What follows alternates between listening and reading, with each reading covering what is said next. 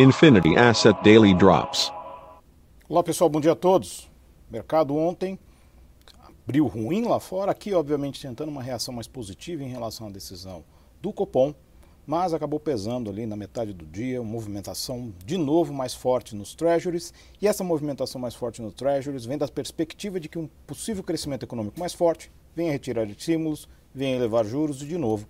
Tudo isso acontecendo mesmo depois de uma citação bastante efusiva por parte de Powell e do FOMC de que este cenário talvez não se complete dessa maneira no curto prazo. Esta volatilidade deve continuar agindo nos mercados. Nós temos nesse momento futuros de Nova York positivos, enquanto a Europa segue negativa. E na Europa, a motivação por tal movimento negativo é são novos lockdowns e o atraso na vacinação em diversas localidades.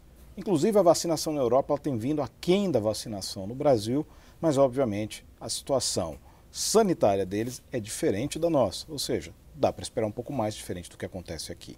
Aqui, por, o cenário continua a piorar, o número de mortos continua a aumentar e isso deve gerar novas movimentações no governo na tentativa de dirimir o tal movimento ruim da Covid. Neste momento também temos o dólar subindo levemente contra a maioria das divisas via DXY.